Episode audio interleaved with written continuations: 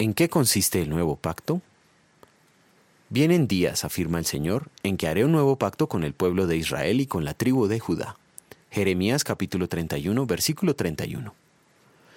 La palabra española pacto significa acuerdo entre dos o más personas o entidades.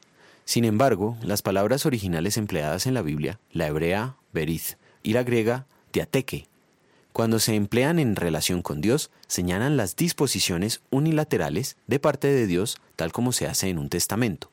Las condiciones de un testamento son impuestas por una persona y aceptadas por otra, que no puede alterarlas.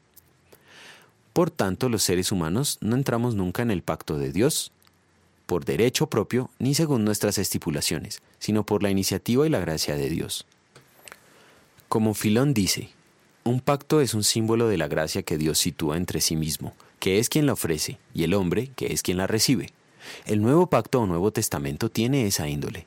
Por la iniciativa y gracia de Dios, Él establece las disposiciones del nuevo pacto.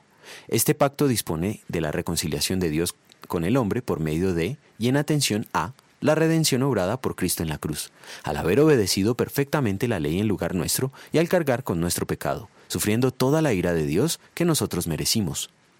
El nuevo pacto descarta el valor de las buenas obras del ser humano como dignas de merecer el perdón. Establece a la gracia de Dios como la causa por la que el perdón es conseguido para todos en general, y a la fe salvadora como el medio por el que tal perdón es aplicado a cada uno en particular. El perdón solo es aplicado mediante la fe. No obstante, es de notar que la fe salvadora es un don que Dios imparte al ser humano por los medios de gracia señalados y establecidos por él, el Evangelio en palabra y sacramento. Marcos 16, 16.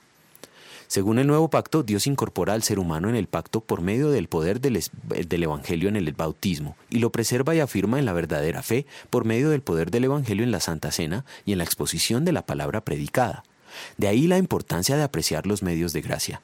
En gratitud por nuestra salvación gratuita y haber sido incluidos en el nuevo pacto por la sola gracia de Dios, vamos a querer apreciar nuestras reuniones y hacer uso frecuente de los medios de gracia.